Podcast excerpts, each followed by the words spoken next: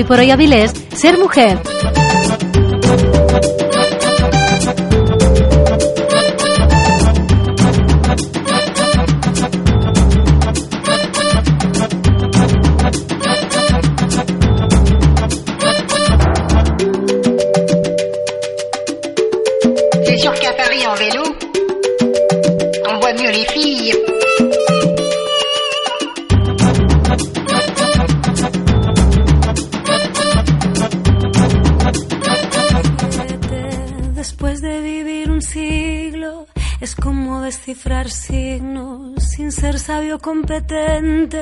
Volver a ser de repente tan frágil como un segundo. Volver a sentir profundo como un niño frente a Dios.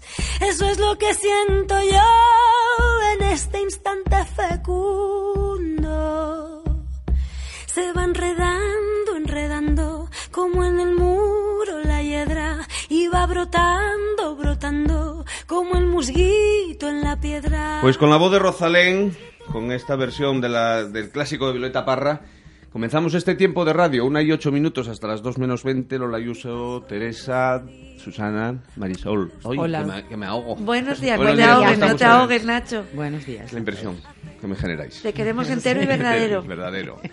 Que vamos a hablar de educación, creo, ¿no? Sí, ¿O vais a hablar de educación? En eso hemos quedado, sí. bueno, que pues vamos a nada. hablar de educación. Empezamos pues, escuchamos un poco más de música y a ello. Perfecto. Un diamante fino que alumbra mi alma serena.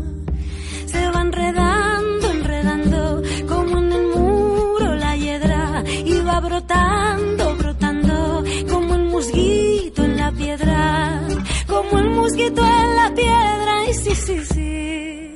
Y justamente volver a los 17, a los 17 nos ha llevado esta canción y, bueno, no solo a los 17, sino un poquito antes hemos retrocedido porque hoy vamos a hablar precisamente de educación. Para hablar de educación, pues nos hemos ido al informe PISA de este año y hemos extraído un dato importante. Por primera vez, quienes realizan este informe han estudiado sobre el bienestar de los estudiantes y se ha tomado una instantánea de los alumnos desde el punto de vista físico, social, psicológico y cognitivo. Los españoles podemos presumir de estar por encima de la media de la OCDE,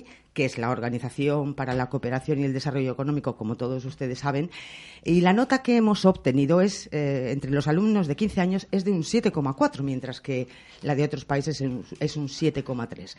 Lo que distingue a los centros escolares, que más felices son sus alumnos, es por lo general el buen clima disciplinario y el apoyo por parte de los profesores. Nuestro país se encuentra por encima de la media en todos los apartados relacionados con las actividades en casa y la implicación en el colegio de los padres. El 74% de las familias asegura discutir con sus hijos cómo les va en el colegio por encima de la media de la OCDE, que es del 52,2 y casi hasta casi un 93% afirman compartir mesa y mantel con sus hijos. Los datos dicen mucho de nuestra buena cultura educativa, hábitos que también lo son en Italia y en Portugal, lo que no lo son tanto en naciones como Hong Kong o Corea. Pero bueno, nosotros queríamos hacer un tanteo en la calle y hemos salido precisamente a la calle para conocer cuáles eran los castigos que les imponían en el colegio. Esto es lo que nos han contado. Eh, eh, me sacaron al pasillo a recorrer las chaquetas, recoger las chaquetas para estar callado y luego volver a entrar. ¿Y surtió efecto? No mucho. No mucho. ¿En qué colegio estudiaste? En el Santo Ángel. Vale, gracias. Que tuve que salir y era en invierno y estaba la calefacción o estufa allí y estar, debía estar nada, cinco minutos de rodillas o algo así. Y me quedó aquello grabado, pero no sé el motivo ni lo que ¿Usted? Era muy, a mí nunca me había, tampoco me castigaron, pero era muy frecuente los dedos así, la varilla, los dedos. Ah, sí. Lo más frecuente. Y de rodillas y eso, bueno, normal, continuo, pero lo de los dedos era lo más, lo que más dolía a los ¿Qué niños. colegio era? En Cantos, aquí en Jardín de Cantos yo. Ajá. ¿Y usted? En Avilés. ¿En qué Aquí donde San Francisco. Ajá. Pequeña y tal, pues no nos castigaban a nadie. ¿A nadie? Era una maestra. Eran de- todos buenísimos. Era como de guardería. Y entonces, cuidado. Tenían las monjitas el mandilón, me lo ataban arriba y me metían en el armario. ¿En un armario? ¿Qué me dices? Otro castigo, un mes entero, eh, a la hora del recreo, en la clase de los niños, allí de pie delante de ellos, mientras era el recreo y así. ¿Y funcionaban los castigos así? Para nada, eso eran traumáticos. Traumáticos del todo. Vale.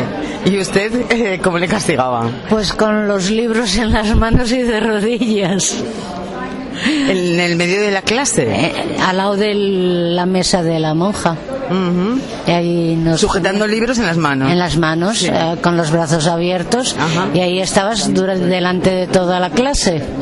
Lo de escribir las frases, esto no tal, esto no cual, eso escribirlo muchas veces. Repetir una frase. Sí, eso también recordé. Ya lo saben ustedes, es salir al pasillo, entrar en un armario, golpear los dedos con las manos, sujetar libros delante de toda clase. Menos mal que hoy tenemos aquí a, a Marisol Delgado, que es psicóloga y efectivamente nos va a ilustrar un poco sobre cuál sería la mejor forma de castigar o con qué castigo se obtienen mejores resultados. Por Bueno, ejemplo, a ver, es Marisol. que ahí ya hay que matizar. Primero, el castigo es un sistema, un método educativo que, que como tal, como es entendido, Sí. tendría que ser el último recurso. El último a ver, me explico. A la hora de educar, está comprobado que funciona mejor el refuerzo que el castigo. Sí. Segundo, a la hora de aplicar castigos, que, que siempre es mejor que los niños, las niñas, asuman consecuencias naturales de su conducta. Me explico. Si está un guaje, una guaja en el aula y por eh, subirse a la mesa tira no sé qué y lo rompe, de nada sirve A ver.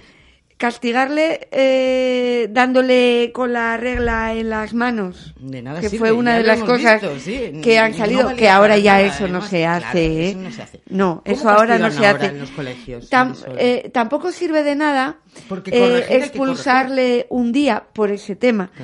¿Por qué? Porque no habrá aprendido Sí. lo que tiene que hacer. Habrá aprendido lo que eh, le dicen que no tiene que hacer. Ya. Habrá aprendido a funcionar en base a, a ese castigo lo que no se debe hacer, pero no la conducta apropiada. Sin embargo, si por ejemplo a ese niño, a esa niña que ha roto algo Sí. por un mal comportamiento, eh, pues se le dice, mira, se juntan los padres el colegio y de la paga se va sacando tanto para abonar aquello que ha roto, los desperfectos que ha roto. ¿Qué nos encontramos? Que el colegio, pues eso, mm, lo que tiene a mano es que si ir a dirección, que si ir a jefatura, que si un día expulsado o expulsada, y los padres muchas veces lo que hacen es asumir ellos las consecuencias. Si hay destrozo, lo pagan ellos o hacen ellos lo que tal. Ya. Y resulta que las criaturas Claro. que han aprendido. ¿Qué han aprendido? Porque, lógicamente, el- castigo tiene que ser aleccionador, tiene que ser, evidentemente, el objetivo Y, tiene y- que ser y creo que tiene que ser para ellos, porque en este Claro. caso los que les solucionan Siempre. el problema son los padres. Por lo Claro. tanto, ellos Pero, aprenden ¿A que qué lo llamamos castigo? Claro, es que mm, yo insisto, a mí A ver, no me gusta hablar de castigos, me gusta hablar de consecuencias naturales Vale, de la sí, conducta. sí. Mira, os pongo un ejemplo que A tengo ver. siempre esta pelea con muchos padres y madres. Por las mañanas, a la hora de ir al colegio, en muchos hogares, en muchas casas, hay una pelea continua Sí. de a la hora de marchar, que hay que desayunar, que hay que vestirse, que se quedan eh, viendo la televisión, los dibujos y no se visten, no se no desayunan y luego hay que andar a gritos, venga que llegamos tarde, venga que no sé qué. Claro. Bueno, los críos haciéndose los remolones, etcétera, etcétera. Con lo sencillo que es, simplemente decir, mira, a tal hora nos vamos a ir, mira, le vamos enseñando además así el funcionamiento de las horas y demás. diálogo, ¿no? Y eh, poco pero bueno, Poco. tampoco hace falta hablar No mucho, mucho, no. que tampoco se trata de estar ahí horas dando sermones, no, no, se trata de eso. Vale. Se trata de ser clarito, breve, pero muy directo. Sí. Decir, nos vamos a ir, eh, aquí está el desayuno, aquí está la ropa, eh, bueno, salvo que sean demasiado chiquitines Ya. que no lo puedan hacer, ¿eh? Claro. Pero cuando ya van También a... hay que saber qué edad En determinadas edades, por eso... claro. Por eso las consecuencias tienen que ir acordes con las edades de que estemos hablando. Eso Pero está claro, sí. a partir de cuatro o cinco años ya pueden, ya deben en infantil ya deben desayunar solos, solas, y ya deben de, de vestirse, o al menos lo menos complicado. Entonces, ¿qué ocurre? Que Ya. eh, si no lo haces, pues vas sin desayunar o vas con el pijama. Es tu decisión. Claro. No va ni Que- uno. Que, lo vean ellos, ¿no? Que lo Sin vean. desayunar pueden ir. Pero con el pijama no. Pero con el pijama no sale ni uno de la puerta afuera. Os Cierto. lo aseguro. Cierto. Pero ¿qué ocurre? Que no. No lo hacemos, nos da pena, cómo va a estar sin desayunar, cómo va a ir en pijama. Entonces, al final, ¿qué hacemos? Después de reñir, de vociferar, de, de montar mm, el Cristo en verso, resulta que lo acabamos haciendo padres y madres y todos los días lo mismo, porque unos y otros se acostumbran a ese funcionamiento, a esa dinámica, que al final sí que es un castigo para todo el mundo. Sí. Y no soluciona nada. Susana. No, yo es que estaba Uh, escuchando ver, a, sí. Marisol y dice que hay riñas y voces y muchas trifulcas familiares por las mañanas a la hora del desayuno que Es un salimos ejemplo, corriendo. Es un ¿eh? ejemplo, ¿no? es sí, es verdad que todo el mundo.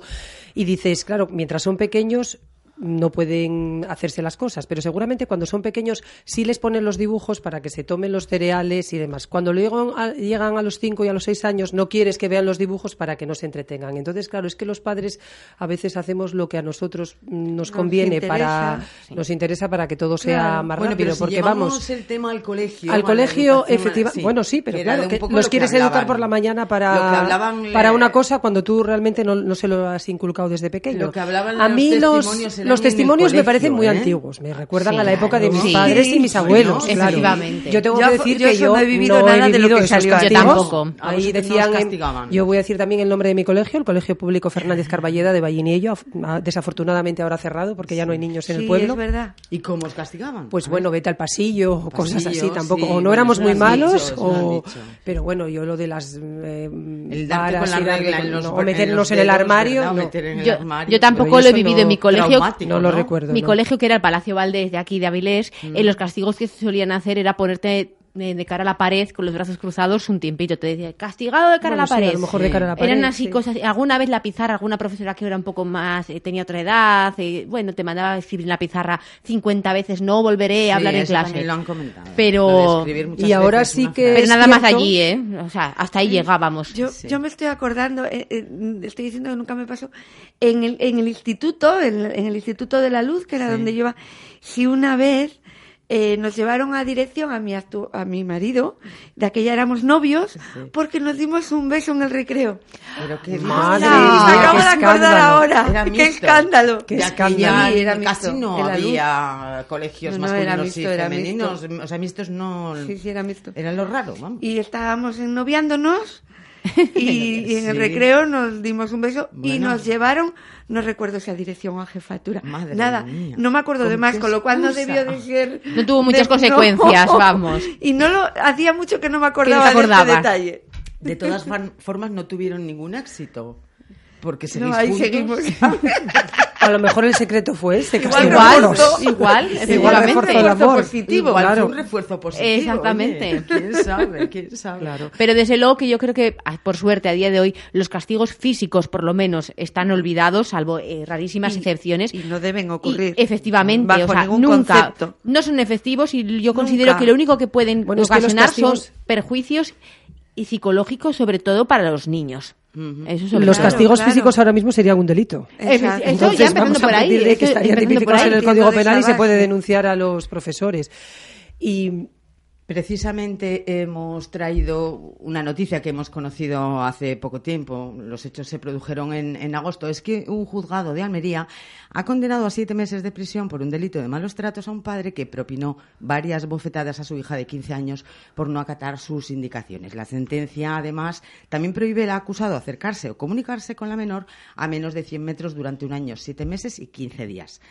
En fin, él tiene la guarda y custodia de esta niña y parece ser que están separados los padres.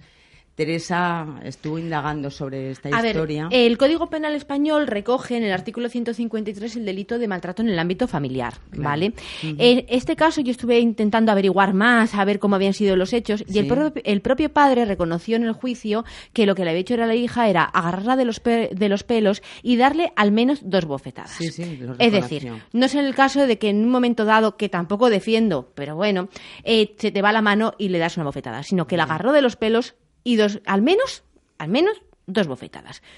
Yo, sinceramente, creo que está perfectamente puesta la pena. Sí. Sí, legal es, por supuesto, Sí. porque se atiene al Código No, Penal. el juez lo ha estimado así. Y creo que, que- vale, no es un maltrato continuado y habitual porque sup- suponemos que fue esta única vez, que no fue más. Pero yo creo que sí que se extralimitó ese padre de su función. Sí, la juez- yo creo el que juez sí. quiso darle una lección al padre porque las bofetadas quizá no sea la mejor forma de hacer Desde una ni a- en la- ni agarrar los perros, en, la- en el los comportamiento. Piensa que la, la niña lo que había hecho era ha, ha sido llegar tarde a casa. Sí. Mm. Era lo que había pasado. Que llegó tarde. En fin, tampoco. no sé. Claro, a ver, ahí tampoco sabemos un poco la educación que ha tenido la niña durante Claro. toda su vida, ¿no? Porque a veces lo que decía Susana, como los dibujos, queremos solucionar cuando aparecen los, a los 17 años los problemas que tú mismo con tu educación has Ya originado en tus hijos. poco a poco. Sinceramente, es así. Y dar Sí, dos bofetadas y tirar de los pelos no soluciona nada, sino todo lo contrario. Sí que es cierto que en estas condenas muchas veces llevan aparejada esa orden de alejamiento entre padres y hijos. Y eso es una pena mucho mayor. ¿Por qué? Porque normalmente tú vives con tu padre o con tu madre. Si no se pueden acercar a ti y no hay otro familiar que pueda hacerse cargo de tu custodia y de tu cuidado durante el tiempo de condena, aparecen los servicios Es una sociales. situación muy difícil, Efectivamente, es muy complicado. ¿Y Entonces, yo- creéis que hoy- hay que ponderar cada situación. ¿Creéis que hoy actualmente es habitual hacer ese tipo de corrección? Es decir, las bofetadas, que, mm, perdonadme, pero pregunté a mucha gente y me dijeron, bueno, pues yo creo que un cachete a tiempo... Pero bien. es un cachete es otra cosa. Es que, claro... En eh, fin, había que Sí, yo creo que un cuando una noticia así salta a los sí. medios es un padre condenado por una bofetada. Está claro Mm. que detrás de eso había algo más que una bofetada. Efectivamente. Seguramente este padre ha llegado a casa tarde muchas veces y la hija a lo mejor estaba hasta sola porque él tenía la custodia, que lo Sí. cual no hay una madre, es ya una cosa extraña, que no sea compartida, eh, que el- solo el padre tenga la custodia. Eso ya llama la atención.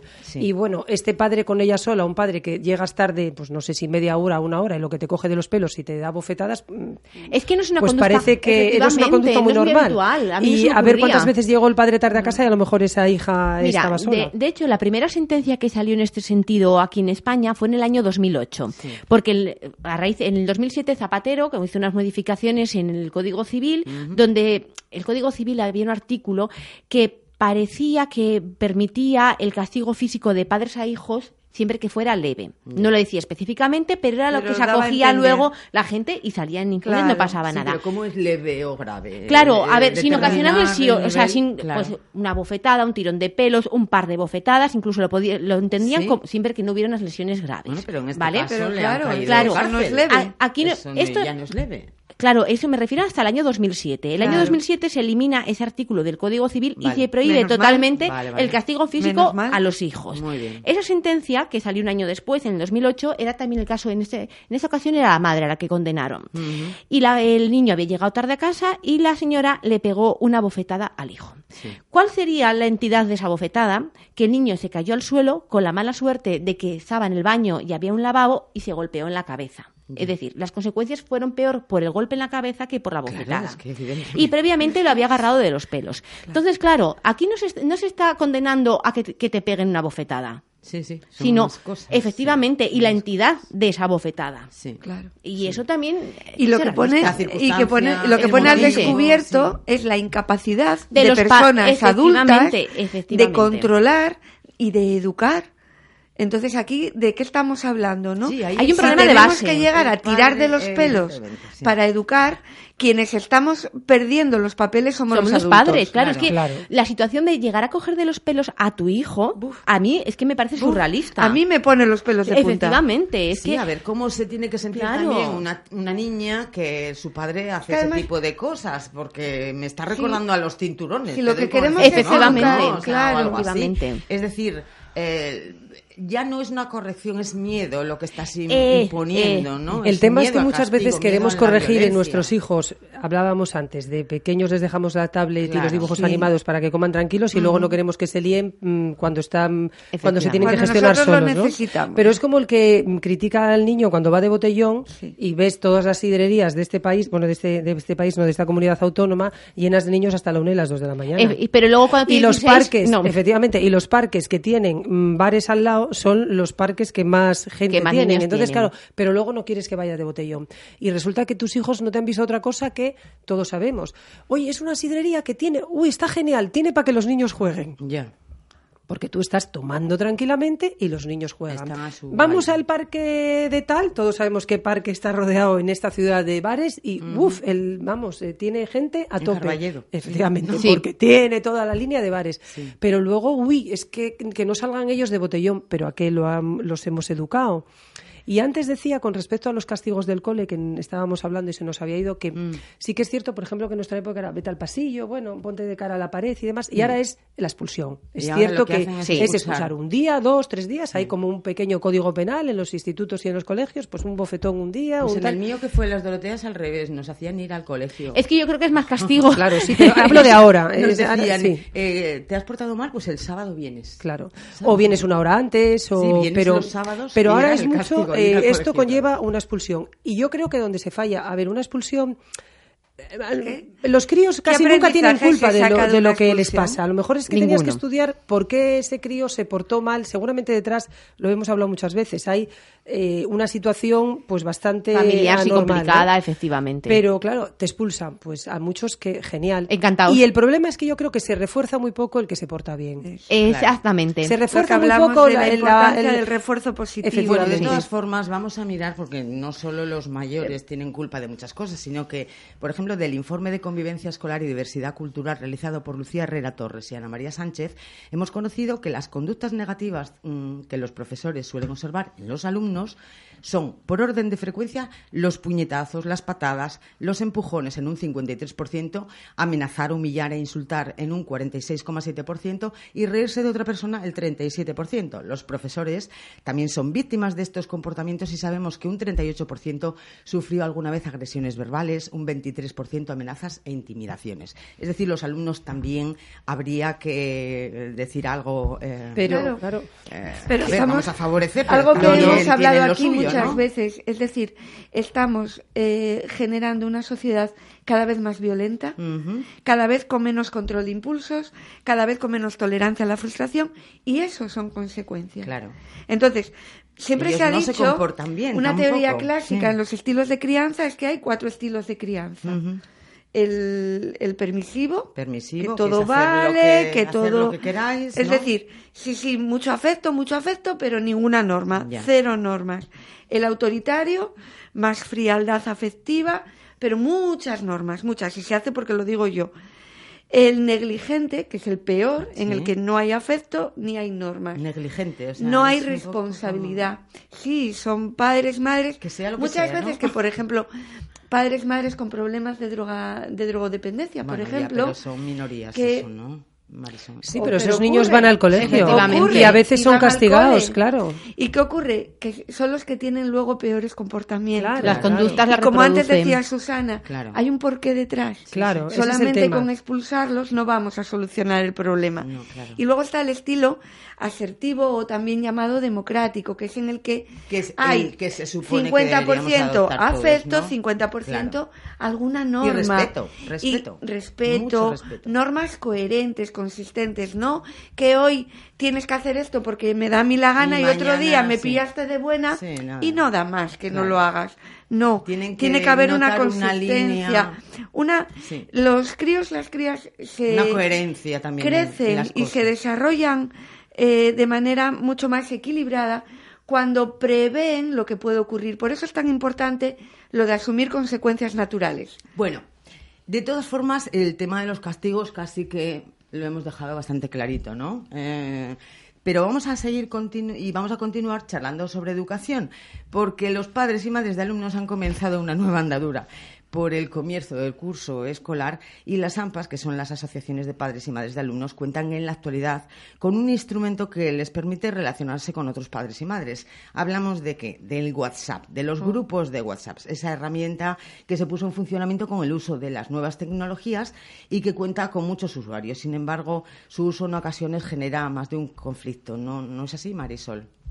Yo, Sí, ya, yo ya- os lo dije. Sí, sí. No comparto el tema de los grupos de WhatsApp de padres y madres. Los inconvenientes superan con creces las ventajas, ¿verdad? con lo cual creo que si se necesita en un momento dado, se puede hacer un grupo puntual.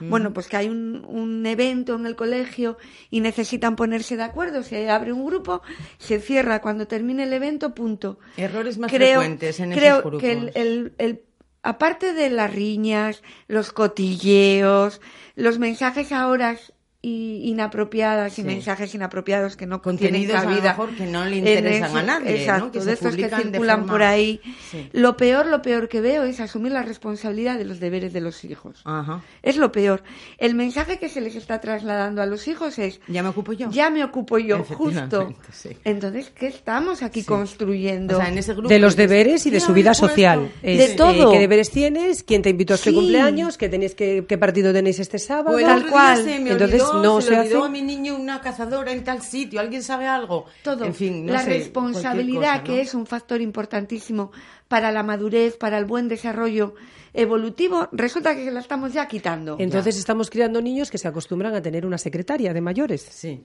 Bueno, estos de que les lleve la agenda. A ver, estos Eh, grupos. lo ¿en de qué llevar la edades- agenda. ¿En qué edades se hacen estos grupos? A ver, no mira, yo hablo por mi experiencia personal, ¿vale? Sí. Eh, yo tengo, yo pertenezco a un grupo de a WhatsApp de las mamis y de los papis, aunque realmente son menos que uno, son todo mamis. por la de, época, claro. Ah, sí, de mi hijo, mamis, los sí. papis no están sí. en los grupos. La verdad que, bueno, Vaya. alguna vez intervienen, pero mayoritariamente Pues son las de mamis. Y yo tengo que reconocer que para mí, que estoy trabajando todo el día, sí, me facilita mucho. También, eh, por lo que estoy escuchando, de- he tenido mucha suerte con el grupo de WhatsApp, porque A no ciertamente pasamos días sin mandar ningún WhatsApp y solo los mandamos pues cuando hay una actuación para ponernos Sí. de acuerdo y comprar todas el mismo traje, el mismo sitio. También estoy hablando de niños de educación infantil. Claro. Es decir, que hay No llegaste a los tareas que deberes ellos- todavía. Claro, Claro, no, no, que tú que ellos no pueden hacer. A, a gente más mayor. Marisol. Efectivamente. Respecto Sí. a los cotilleos, yo creo que los cotilleos no se dan tanto en los grupos de WhatsApp, por lo menos de clase. Porque los cotilleos suelen ser entre Bueno, se grupos. están dando, de- dentro, y que serían Igual- mm, chats paralelos, por así decirlo. Pero se No, pues yo dando, le se doy la razón a dando, ¿eh? Marisol. Yo, cuando Yo, hablo con mi experiencia profesional, también ¿eh? Que hay más complicaciones que, beneficios. Y, y Para el mí tema no, de los para mí no. deberes, ti no. y en el tema de los deberes, El mío no que tiene las- deberes. Claro, que- claro. Ahí Es que tú no has llegado Ahí a la. Claro, época por, de por los eso digo que el mío, a ver, tiene deberes. Pues de vez en cuando les mandan a hacer una lámina con pero que, cosas que recicladas. ponga la madre en el WhatsApp de grupo. ¿Y hasta qué página tienen que hacer? Claro, Hombre, yo eso, por favor. Yo eso no he Hombre, llegado. Yo a eso no he llegado. Que Entonces, no. para mí, de ¿Y momento. cuándo son- tienen que entregar el trabajo? ¿Desde cuándo eso es labor? Y luego resulta que estamos luchando por la igualdad y resulta que esto está mm, eh, afianzando que las madres se ocupen en exclusiva de eso de Bueno. do- ¿qué hay que comprar para el festival del colegio? Pero ojo. ¿Dónde hay que ir a comprar Ojo, esto que aquí les muchas falta? veces en eso, la participación de las madres y no partici- participación de los padres, es que directamente, la mayoría de las veces, las madres excluimos a los padres. Claro. ¿Tú crees? Pero a mí eso Lola, me parece sí, un grave sí, error. Asumimos ese rol. Pero Ah, no sí. es un error Bueno, sí, garrafal. error, sí. Bueno, Pero precisamente ahora que los padres están implicando en la educación, con lo que eso supone de beneficio para los hijos, para las madres sí, es diferente. Y para los padres, porque los padres son los primeros beneficiados en crear un vínculo Sí, afectivo con los hijos sí. que antes no ocurría tanto, tan fuerte. Bueno, y una de las Ahora cosas sí. negativas de los WhatsApp Entonces estamos eso- quitando eso. Puede, Estoy sí. segura de que se produce es que ha habido también eh, una utilización, una mala utilización, porque hacen críticas, por ejemplo, de los profesores,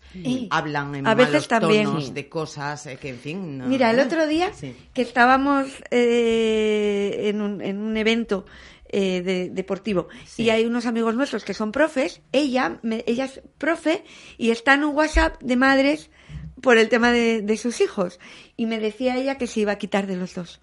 Porque se estaba volviendo chiflada. Claro, de literalmente. Porque en el de los profes también hay Sí, lo suyo. Los profes también critican y a los padres, sí. ella como Efectivamente. madre se- bueno, dice Claro, claro, que a veces somos un país de que crítica. a veces ¿Qué es eso. Entonces y en el de, puede ser y en el de constructiva, ¿eh? padres y madres, más madres, como dice Tere, que insisto es un error garrafal, eh, resulta que cotilleando de los profesores. Ella Claro. como profesora, Claro. ahí también, y, y ella el otro día lo comentaba. Dice que va, que va, me voy a quitar de los dos. Claro, es que si se y que les parezca mal a quien le parezca mal. Además, si no los lees, puedes perder el, perder el hilo de Sí, las eso sí es conversaciones. Luego el tema cierto. de la comunicación Claro. no verbal. Sí, sí. Es decir, en, en un WhatsApp se pierden muchos datos de la comunicación Muchas, no verbal que el cara a cosas. cara Intenciones, facilita. tonos, Hay muchos malos, malos entendidos. vamos, Sí, sí. A ver, muy mal- malas interpretaciones. claro, Pero claro, eso es como, claro. es como la mayoría de las herramientas que ha puesto a nuestra que se disposición la tecnología. mal, efectivamente, mal, efectivamente. Bien utilizado, yo repito, por mi experiencia, para mí es maravilloso. Es cómodo, Porque claro. además, eh, por ejemplo, en nuestro caso, yo a la mayoría de las mamis no las conozco, las veo una vez al año, que es cuando hacen la reunión inicial. Porque todas tenemos horarios diferentes, muchos niños van en autobús, entras corriendo a dejarlo y te vas. Es decir, que no tenemos esa relación como yo me acuerdo cuando yo era pequeña iba al colegio, mi madre y tomaba un café con las otras madres que dan a los niños, había como más relación. Ya. Ahora no, porque vamos todos corriendo, Pero todos tampoco creo que sea una relación el WhatsApp. No lo sé. No es una relación, mi pero es un- punto de en vista. En nuestra época hacíamos los deberes, si perdíamos una chaqueta la encontrábamos al día Sí, siguiente total, y íbamos sí, a los cumpleaños que nos día. invitábamos. Si los deberes hechos, No pasaba nada. asumíamos Así- las consecuencias. viene bien de vez en cuando saber lo que te puede pasar si no haces la tarea Eso que sí te es corresponde. cierto. Porque preocuparte tanto porque lo hagan, lo hagan, naturales que es mejor. Bueno, pues un día llévalo sin hacer y así sabes lo que es. Tal cual. Bueno, Y si como- no la chaqueta... Ah, y con lo de que hay cosas, padres y madres, claro. que casi hay madres, tengo que decir que en los WhatsApp, a mí no me tocó la época de los WhatsApp de padres, ¿eh? No, a mí tampoco. A mí tampoco. Pero padres hay. Pues nosotros en comisaría hemos tenido alguna trifulca precisamente porque se Sí. enzarzan padres, madres, se lían unos otros Caray. y han terminado hasta en comisaría. ¿eh? Ay, Dios. O sea, que Espero que no me toque vivirlo porque salgo exagerado, ¿no? rápidamente. Oye, no. Pues sí, pero la gente es quiero exagerada. recomendar es que hace poco han sido los Emmys.